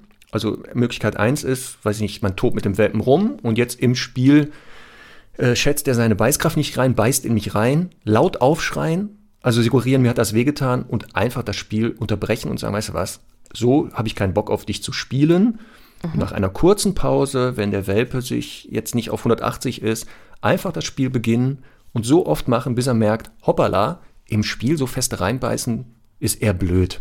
Wäre eine Möglichkeit. Mhm. Die andere Möglichkeit, das hast du schon gesagt, ähm, was Hunde dann auch gerne tun, ist natürlich, ne, wenn es im Spiel zu doll war oder ein Welpe frustriert in das Ohr des erwachsenen Hundes reinbeißt oder aus Langeweile, dass der nicht den Kontakt abbricht, sondern dann einen Verhaltensabbruch, also ein Abbruchssignal setzt. Ob das ein mhm. Schnauzgriff ist oder ein Nackenstoß, um auch dir zu zeigen, spinnst du eigentlich? Mhm. Ja, ich muss hier auch mal kurz wieder ein Klischee bedienen. Ähm, insbesondere die Männer, also das kannst du sicher bestätigen, ähm, auch von deinen Kunden, äh, lieben diese Beispiele einfach. Und, Leider und, ja. Äh, ja, ja, machen da halt mit den Händen und Maul und irgendwelche Beispiele, was ja eigentlich ganz äh, nett ist, weil das ja Hunde untereinander auch zeigen würden. Aber da sind wir wieder beim Thema. Ich kann eigentlich dem Hund nur konsequent beibringen, äh, die Hände oder generell Gliedmaßen des Menschen sind einfach tabu in deinem Maul. Und es macht viel mehr Sinn für den Hund, deswegen das komplett zu unterlassen, vor allem die ersten Monate lang und ähm, eben das später gegebenenfalls, wenn es so ein Bedürfnis ist, neu aufzubauen. Aber wie ich schon hier öfter gesagt habe, ich finde, dass so der körperliche Respekt total äh, einhergehend ist mit dem emotionalen Respekt. Und ich finde, wenn halt ein Hund schon von Anfang an lernt, auf dem Menschen kann ich rumkauen und habe da überhaupt keine Hemmungen ähm, und kenne auch keine Grenzen, dann natürlich, wie soll der dich ernst nehmen, wenn du willst, dass er zurückkommt aus einer schwierigen Situation und so. Also das ist für mich schon immer auch sehr, sehr wichtig, da klar zu sagen, ähm, er fängt damit an und wie du sagst, entweder unterbreche ich es. Meine Erfahrung ist aber meistens, dass eine Korrektur da viel effizienter ist, ähm, indem ich eben, wie gesagt, einmal kurz über die Schnauze greife ähm, und dem Hund dadurch eine, eine Korrektursätze. Ja, genau. Aber das ist auch wieder abhängig ja von dem Welpen. Bei den Sensibleren mhm. reicht es manchmal wirklich einfach laut aufzuschreien. Der erschreckt sich so ja. doll und sagt, ach du Schande, mhm. was habe ich denn jetzt gemacht? Und dann gibt es halt das, die etwas robusteren, ähm, das äh, gibt es dann, wo man das tut und der Welpe findet das noch lustig und denkt, ach guck mal, jetzt quietscht es auch noch, beiße ich halt noch mal rein. Mhm. Ähm, mhm. Und da glaube ich auch, ist das sehr sinnvoll, auch mal körperlich eine Grenze zu setzen, zu zeigen, nee, das lassen wir mal sein, so gehst du mit mir nicht um und generell auch nicht äh, mit Menschen. Das funktioniert hier nicht. so ist es. Jetzt sind sicher viele Hörerinnen und Hörer hellhörig geworden beim Thema Grenze setzen. Vielleicht sollte man das nochmal jetzt äh, ein bisschen genauer ausführen. Äh, ich finde ja tatsächlich, dass äh, in die Hände beißen und so immer ein guter Anlass ist, weil das ist ja tatsächlich ein totales Tabu. Ich mag es aber auch ganz gerne, wenn der Hund eben äh, wie schon gesagt, die Hydrokulturkugeln irgendwie aus der, aus der Pflanze frisst oder eben irgendwie dabei ist, irgendein Möbelstück anzukauen, dass man da sich so eine Situation ganz explizit nimmt, um eben ein Wort aufzubauen, das ihm später suggeriert, das ist für immer tabu. Also das heißt im Grunde so ein Anknurren, wie die Mutterhündin das machen würde, ähm, die zeigt ja auch die Zähne. Und wenn äh, der Hund jetzt zum Beispiel sie nicht in Ruhe lässt oder ihren Knochen trotzdem haben will, dann fährt die einmal hin und entweder äh, fasst ihm so kurz mit ihrer Schnauze übers Maul oder verpasst ihm einen Nackenstoß um ihm beizubringen, später, wenn dich mal ein Hund so anguckt oder anknurrt äh, oder eben die Zähne zeigt, dann hat das eine unangenehme Folge, wenn du weitermachst. Und das ist ein ganz, ganz, ganz großes Problem. Also ich bin sicher, wir hätten die Hälfte aller Kunden nicht, wenn, wenn jeder von vornherein so ein Wort und so eine Grenze auch ähm, aufbauen würde. Und ähm, ich merke halt immer wieder, wie ja, wie sehr die Hunde auch lernen, respektlos zu sein, ist total in Ordnung. Und das ist einfach sehr schade, weil es doch, doch eine ganz, ein ganz wichtiger Bestandteil, finde ich, in der Erziehung und Beziehung ist. Und deswegen sollten wir auch, äh, finde ich, äh, frühzeitig auch dem Hund eben schon von, von mir aus aus einer gestellten Situation heraus beibringen, äh, was eben Nein im übertragenen Sinne bedeutet, beziehungsweise bin ich ein großer Fan davon, eben nicht Nein als Wort zu nehmen, weil er das hundertmal am Tag hört, sondern eben ein extra Wort zu etablieren wie Schluss, Tabu, äh, lass es, basta oder so, wo er wirklich weiß, okay, das ist äh, eher schlecht gerade, was ich mache, das sollte ich beenden. Ja, da stimme ich dir 100% zu. Ein Abbruchsignal sollte so früh wie möglich etabliert werden, also ein Wort, oder jetzt ein Geräusch. Ich bin aber auch nicht Fan davon, den Hund anzuknurren. Nein. Es gibt auch da die Theorie, den Hund anknurren und so. Ähm, halte ich jetzt nicht für alltagstauglich, weil mhm. der Hund schon merkt, ich bin Mensch, das ist nicht Teil meiner Kommunikation. Ähm, aber es ist ein überlebenswichtiges Signal, was du sagst, genau, das schützt theoretisch später vor Gefahren. Also nicht Absolut. nur unter Hunden, da lernen die es ja ganz schnell, mhm. aber wir hatten ja schon ähm, das Thema jetzt alles aufnehmen vom Boden. Ja. Und es kann echt, wenn der das also wirklich ein Tabu kennt, dieses Wort, mhm. ähm, auch auf Entfernung ihn vor Gefahren schützen. Also, dass ja. ich dann sage, ey, lass das sofort sein, beende das und mach das nicht mehr weiter. Ja. Ähm, weil viele da natürlich eine Hemmung haben. Also ja. einen acht, zwölf Wochen alten Welpen körperlich auch mal eine Grenze zu setzen, das ist für Menschen ganz, ganz schwer, weil es auch in der Erziehung von Kindern da ist man so weit, dass man sagt, eine körperliche Einwirkung ist äh, da nicht so clever, aber hier dürfen wir jetzt nicht vermenschlichen den Hund, mhm. ähm, weil es nämlich eine hundliche Sache ist. Also Hunde so handeln so. Wenn man sich die Elterntiere anguckt oder jetzt in der Haltung mehrerer Hunde, wir hatten das Thema ja auch schon im Podcast, ist das eine ganz normale Form der Kommunikation, um eine Beziehung auch zu klären. Also um zu zeigen, wo ist deine Grenze und wo mhm. habe ich meine Grenzen. Und Hunde diskutieren das nicht. Also die ja. können sich nicht hinsetzen und das besprechen da in so einem weiß ich nicht, so einem Gesprächskreis, wo dann eine Räucherkerze angezündet wird, ein Erdbeertee getrunken und dann Jan Malte, könntest du nicht bitte mal äh, da aufhören, mir in die Hände zu beißen? Mhm. Ähm, das wird nicht funktionieren. Ähm, und deswegen sollte das, also auch da bin ich sehr schnell Fan von, in den ersten Tagen Zusammen des Zusammenlebens mal thematisiert werden. Ja. Ähm, entweder wenn der Welpe, was du sagst, das zufällig anbietet, weil er, weiß ich nicht, ein Stuhlbein beißt oder an die Pflanze geht. Mhm. Oder man provoziert dieses Tabu, ähm, indem man genau mit dem irgendwie spielt und er im Spiel vielleicht über die Stränge schlägt. Mhm. Ähm, oder was ich auch mal gemacht habe, ist so ein altes Handtuch mir ums Bein binden, durch die Wohnung laufen. Er denkt, oh, was ist das denn? Rennt mhm. hinterher und will da reinbeißen und das nutze ich dann als Situation, um zu sagen, äh, stopp, du beißt hier nicht in mich rein, nur weil an mir irgendwas rumflattert. Ja, äh, das ist auch gut und ich finde auch immer gut, ähm, sich etwas Menschliches zu essen nehmen, also etwas, was Menschen essen. Ich sage jetzt mal eine Wurstsemmel, äh, sich so im Schneidersitz auf den Boden setzen und die Wurstsemmel einfach in der Hand zu halten und ähm, oder ein Brötchen, wie man in Deutschland sagen würde und ähm, dann eben äh, natürlich darauf an, warten, bis der Welpe ankommt. Der wird ja erstmal neugierig ankommen. Und in dem Moment, wo der mit der ersten Pfote auf mein Bein äh, steigt, würde ich schon eben entweder einmal kurz beherzt über die Schnauze fassen. Ich warte auch immer gerne, bis der Welpe einmal kurz aufquietscht, ähm, weil ich dann sicher gehen kann, dass er es auch wirklich verstanden hab, hat. Und äh, eben dazu oder kurz vorher auch nochmal mein Wort sagen, das ich als Tabuwort verwenden möchte. Oder alternativ eben sagen, ähm, er kommt an, äh, will so irgendwie äh, da auf mich draufklettern und an die Wurstsemmel ran, dann kriegt er eben das Wort und einen ordentlichen Schubser. Also ganz wichtig, keinen Schieber, weil die meisten Menschen tendieren dann dazu, den Hund vorsichtig wegzuschieben, sondern ein kurzes Bams, ja, dass er wirklich auch lernt, äh, was war denn das und beeindruckt davon ist. Und ähm, ich finde das einfach großartig, weil dann, dann kann ich, bin ich wirklich auch als Mensch in der Lage, auch hündische Kommunikation, ganz kleine Feinheiten zu nutzen. Das nächste Mal, wenn der ankommt und mir meine Wurstsemmel wegnehmen will, also meine jetzt nicht, ich würde eine Käsesemmel nehmen, aber ähm, ich kann dann das Drohfixieren nutzen und ähm, ihm eben auch dadurch dann viel äh, feinere Formen der Kommunikation anbieten. Und deswegen bin ich ein ganz großer Fan davon. Und was viele Menschen dann äh, sagen, wenn wir das auch in der Welpengruppe einmal thematisieren oder auch mal vorzeigen bei einem Hund, äh, dann kommen die und sagen, ja, der dreht dann total auf. Kennst du das auch? Dass sie dann sagen, ja, da, Was dann denn nach der Korrektur. Ja, und, ähm, und ich, also ich erlebe dann immer, dass die Menschen viel zu soft waren. Also nochmal, ich will jetzt nicht aufrufen, dass Welpen durch den Raum geschubst werden, ähm, aber natürlich muss das immer angepasst sein, aber wenn ich sehe, so der erste Schubser hat überhaupt keine Auswirkung gehabt, dann muss ich da natürlich nochmal 100% drauflegen und wirklich einmal sehr klar sein, um eben dann später, im späteren Zusammenleben, eben viel, viel weniger auch zeigen zu können. Und nicht jedes Mal Nein aus Pfui oder den Hund hundertmal irgendwo anleinen, sondern einfach sehr, sehr klar ähm, zu machen, ich habe hier eine Grenze. Ja, das kann passieren, dass nach der Korrektur genau entweder der Welpe nicht beeindruckt ist und mhm. deswegen weitermacht und so aufgedreht wirkt. Es kann aber auch sein, dass das so eine Art Übersprungshandlung ist. Ja. Dass das entweder zu doll war oder er kann es überhaupt nicht in Kontext stellen. Ja. Oder er versucht durch dieses übertriebene Rumhüpfen mhm. den Menschen zu beruhigen. Also diese 4F hatten wir schon mal ähm, in Konfliktsituationen angesprochen. Dieses Flirt oder Fiddle About mhm. kann auch sein. Ne?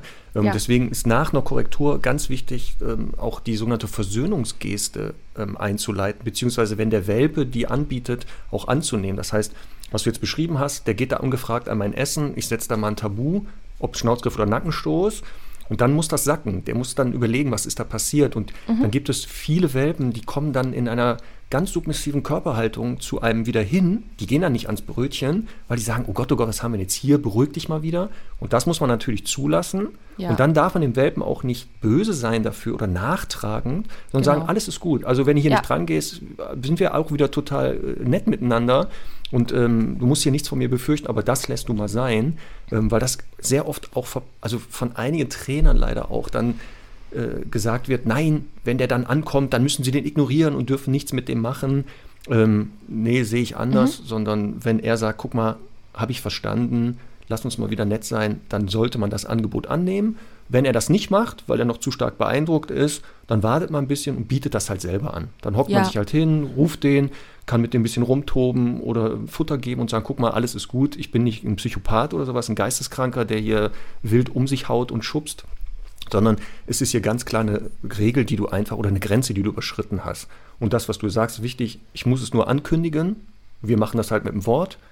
Ich würde auch immer nicht Nein ähm, als Wort vorschlagen oder nutzen, weil es genau viel zu oft im Alltag benutzt wird. Also ich kenne viele Hunde, die ja eher als Zweitnamen Nein haben, mhm. weil die hören ja immer wieder äh, ihren Erstnamen, Bello, Nein, aber da passiert mhm. ja nichts, sondern echt ein Wort, was ungewöhnlich ist und das Tabu hört man kaum im Alltag und ist ja auch ähm, für uns so, ah, okay, hier ist irgendwas Verbotenes. Das würde ich auch vorher sagen und dann muss halt die Unterbrechung kommen. Ja, ähm, ich finde das ein sehr komplexes Thema, ist wahrscheinlich auch fast wieder eine eigene Folge wert. Ähm, denn ich erlebe schon auch immer wieder, dass die Menschen, auch wenn die mal eine satte Korrektur gesetzt haben, dann total in Oh Gott, oh Gott und so verfallen. Und nochmal, ein Hund, ja, also eine Mutterhündin, wie gesagt, die ist eigentlich schon auch total abgenervt in, in einer gewissen Phase von den Hunden, die setzen eine Korrektur und die äh, ist dann auch nicht sofort mega devot und beschwichtigend, also nicht zwingend. Natürlich muss man dem Hund klar machen, okay, du hast die Grenze verstanden, also werde ich sofort wieder lieb und weich, also wirklich da so schön kalt-warm zeigen. Ähm, und das ist ein Problem, das mir oft auffällt, auch wie du beschreibst, dass Menschen irgendwie so sehr nachtragend sind. Und wenn die mal eine Korrektur setzen, dann gucken die noch irgendwie eine Minute später sehr streng und so. Und das ist dann das, was für Hunde nicht klar ist, weil sie ja schon beschwichtigendes Verhalten zeigen und der Mensch aber noch immer so ganz in der bösen Stimmung ist. Und das muss man auch üben und lernen, zu sagen, eine Korrektur heißt jetzt nicht irgendwie Adrenalin hoch und zehn Minuten grantig sein, sondern einmal ganz kurz Bams und äh, dann aber sofort wieder locker werden. Ähm, es genau. gibt ein Video von einer Golden Retriever Hündin, Mutterhündin, ich weiß nicht, ob du das kennst, Marc, ähm, wo sie, äh, glaube ich, kurz den Raum verlassen hat und zurückkommt von den Welpen und die äh, schön korrigiert. Ich würde das auch gerne in den Shownotes verlinken, weil ähm, das so ein sehr, sehr anschauliches Beispiel ist, wie äh, wie Hunde einfach auch oder, oder die Mutterhündin eben ihren Welpen gegenüber eine Grenze setzt.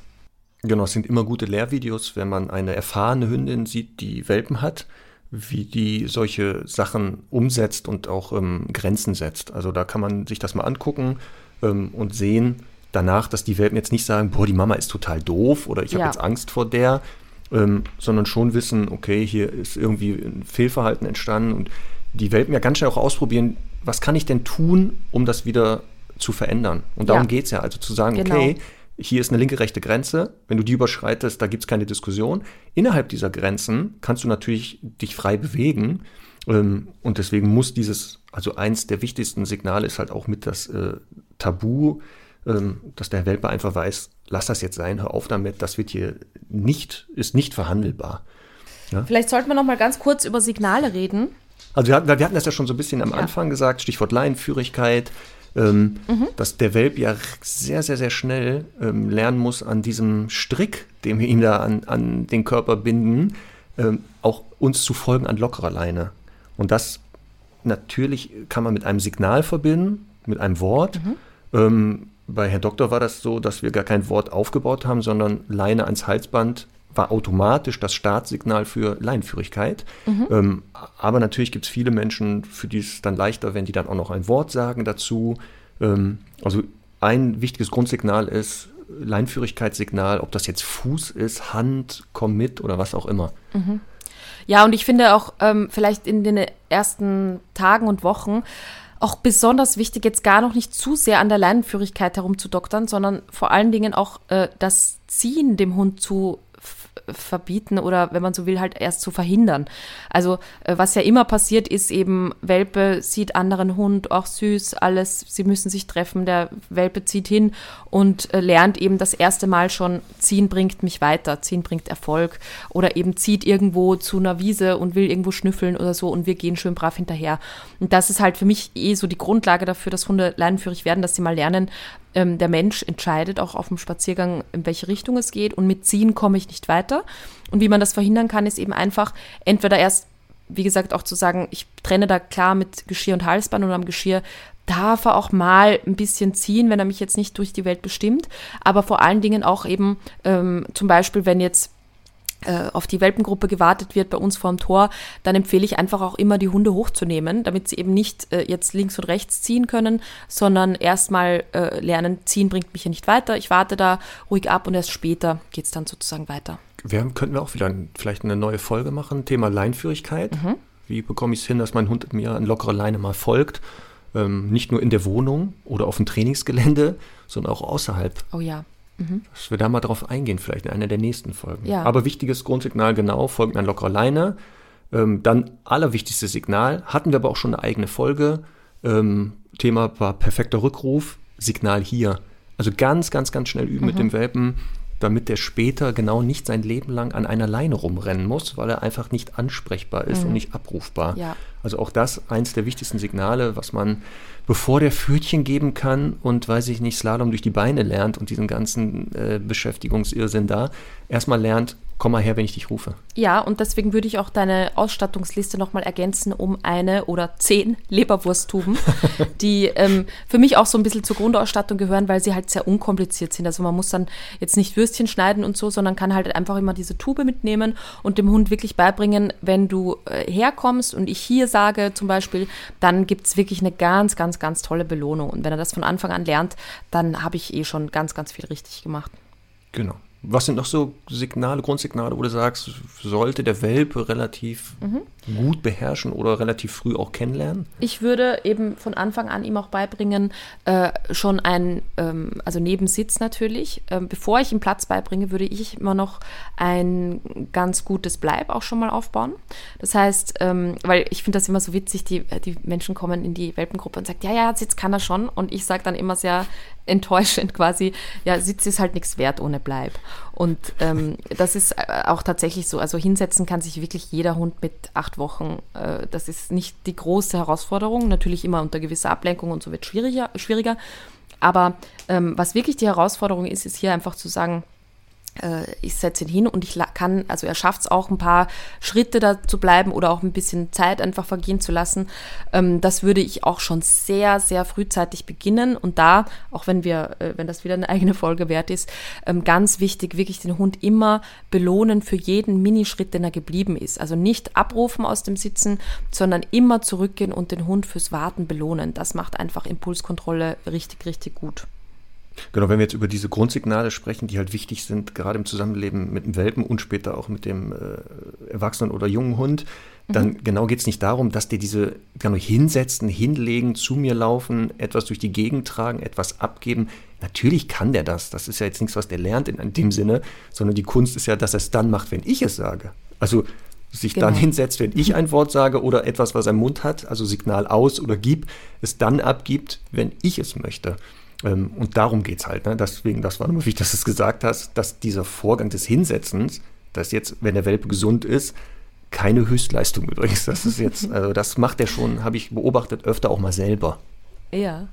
Aber ganz wichtig ist dieses Bleiben. Also kann man mhm. im Alltag auch ähm, in ganz vielen Situationen hatten wir auch schon in mehreren Folgen immer wieder ähm, das Bleiben, ob das jetzt ist Besuch kommt, Hundebegegnungen, äh, Stichwort ja. auch Jagdverhalten oder sowas dass das unterschätzt mhm. wird, wie wichtig auch ein gutes Bleib ist. Ja, und ähm, vielleicht auch, weil wir wollen ja auch diese Folge so ein bisschen machen, damit alle von Anfang an alles richtig machen. Ähm, und ich finde halt äh, an der Stelle auch wichtig zu betonen, ich finde gut, wenn ein Hund relativ schnell ein Signal, geh auf die Decke, geh auf deinen Platz, äh, lernt. Ähm, das ist aber natürlich von einem Welpen noch nicht zu verlangen, dass er da bleiben kann, während Besucher kommen. Also das wird wahrscheinlich ein bisschen zu schwer sein von der Reizlage her. Und deswegen finde ich auch immer wichtig, natürlich das parallel zu trainieren, aber eben vor allem auch zu trainieren, dass ähm, der Hund, wenn zum Beispiel Besucher kommen, was ja jetzt in diesen Zeiten aktuell nicht so ein großes Thema ist, aber trotzdem gerade für später, oder eben wenn der Postbote klingelt oder der Pizzabote, dann leine ich den Hund äh, auf seinem Liegeplatz an oder natürlich auch alternativ die Box und, ähm, und sorge dafür, dass er halt keinen Erfolg hat, da mit zur Türe zu laufen und diese, sich diese ganze Aufregung zu geben und dann wieder eben auch Besucher zu haben, die nicht ignorieren. Ähm, das ist extrem hilfreich, wenn ein Hund von Anfang an lernt, Ding Dong heißt, ich werde auf den Platz gebracht, werde dort angeleint und jetzt bin ich hier wieder beim Kong zum Beispiel, dass dafür ist dieses konische Spielzeug ein gutes Tool.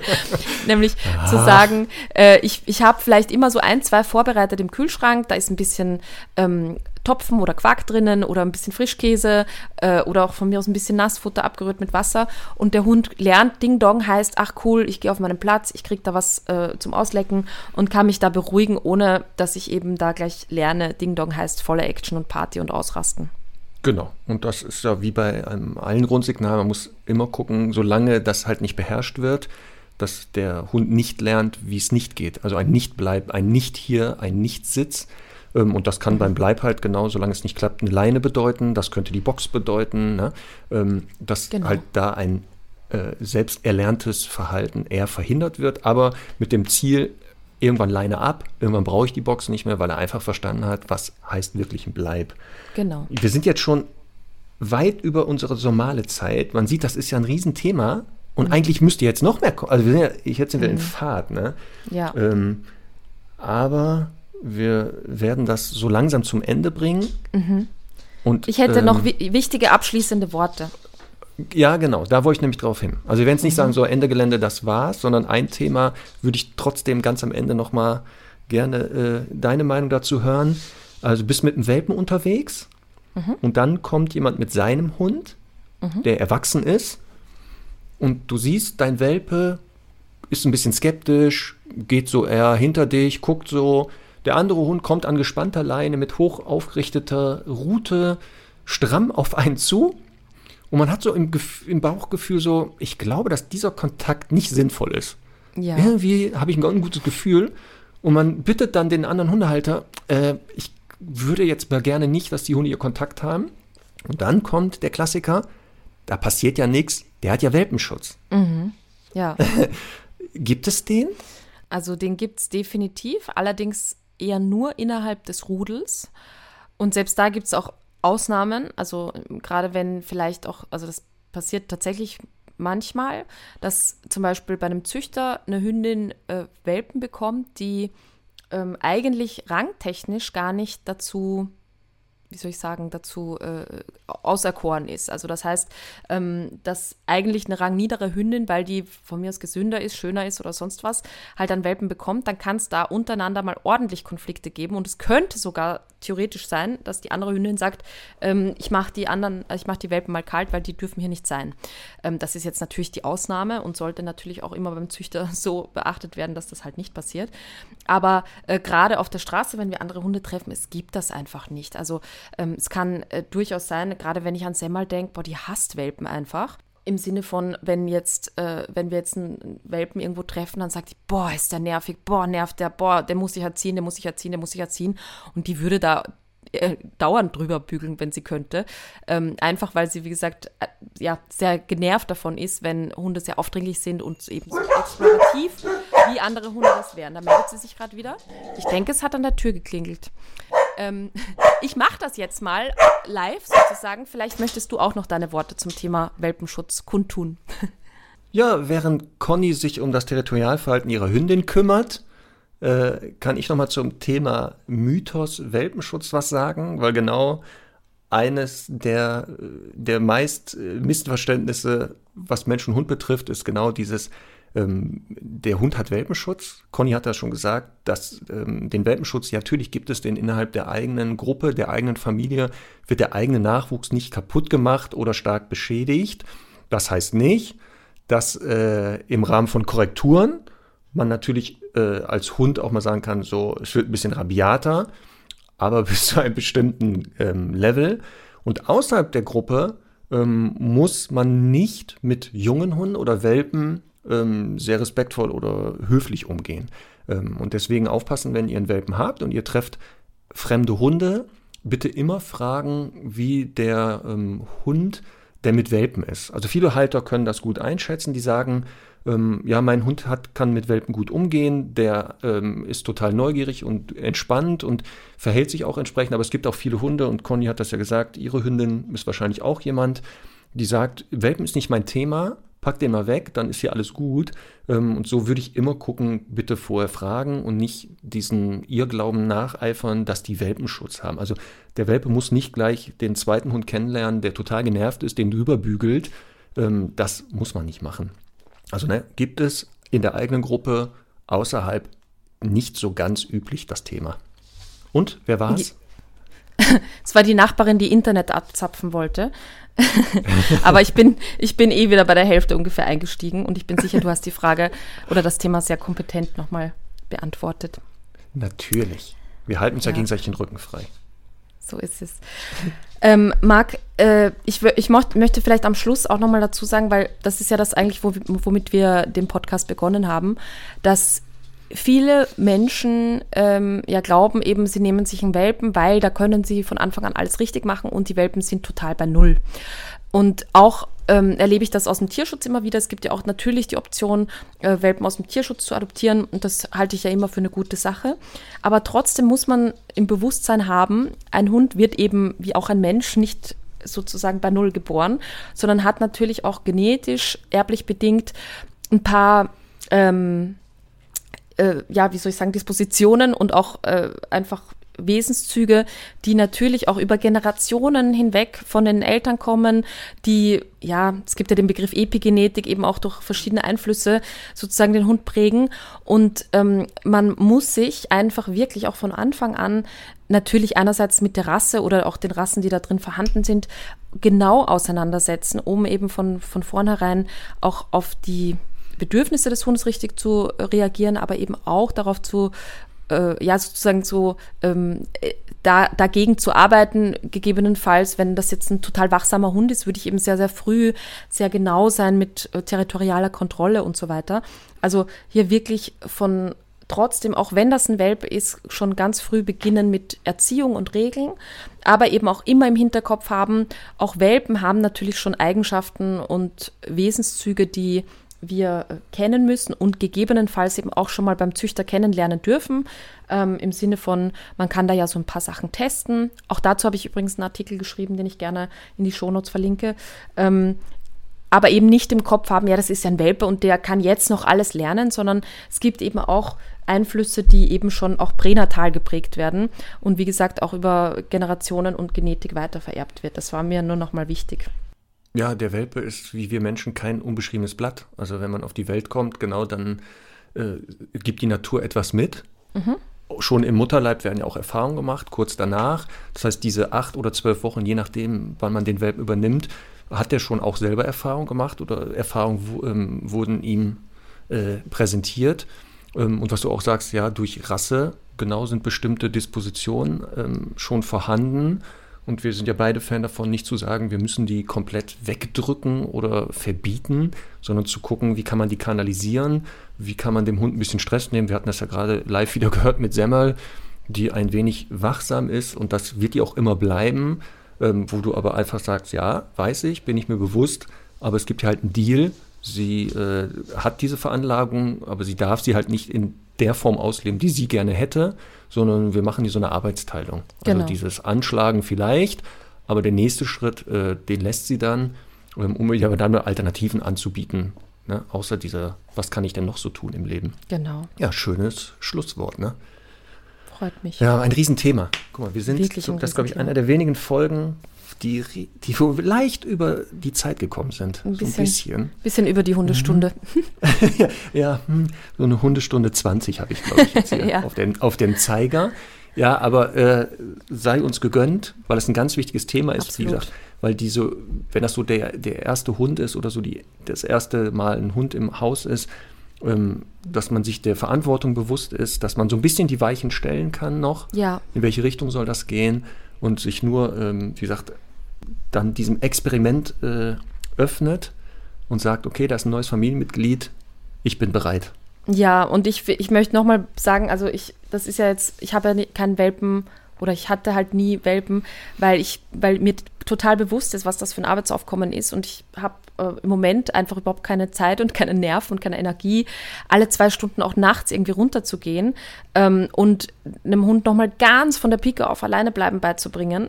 Und ähm, ich bin auch nicht so, ja, so begeistert davon, eben diese Signale so von ganz zu Beginn und dann fliegt ein Schmetterling vorbei und der Hund ist wieder unkonzentriert und so. Das, das ist das passt gerade einfach nicht in mein Leben, heißt aber nicht, dass es nicht in andere Leben passt. Nur, äh, wie gesagt, ich bin mir halt des, dessen bewusst und deswegen tue ich es mir einfach gerade nicht an. Ähm, heißt nicht, dass das nicht später mal so stattfinden wird, aber ähm, ja, man muss einfach ein Bewusstsein dafür haben, dass das eine richtig, richtig große Menge an Arbeit ist, die da auf einen zukommt. Genau, und deswegen alle, die jetzt gerade momentan Welpen haben oder demnächst einen bekommen, genießt die Zeit. Das ist eine ganz ja. schöne Zeit natürlich. Ähm, Auch, ja. Die leider wie immer viel zu schnell vorbeigeht.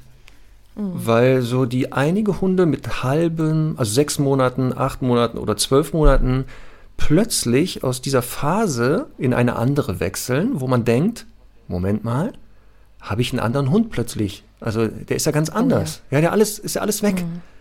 Und das, glaube ich, wäre das, das Thema für die nächste Folge. Die Phase, die sich an die Welpenzeit anschließt, Pubertät, wenn die Halter anstrengend werden. Die noch schlimmere Phase. ja, ich glaube, da müssen wir drei Stunden drüber reden wahrscheinlich. Ja, ja, ist ja auch so ein bisschen dein, äh, dein Steckenpferd und äh, gutes Thema und finde ich auch total spannend. Da kann ich sicher auch noch was von dir lernen. Aber ja, ist auf jeden Fall ein logisches Thema als Folge zum Thema Welpen. Ja, ne? Ja.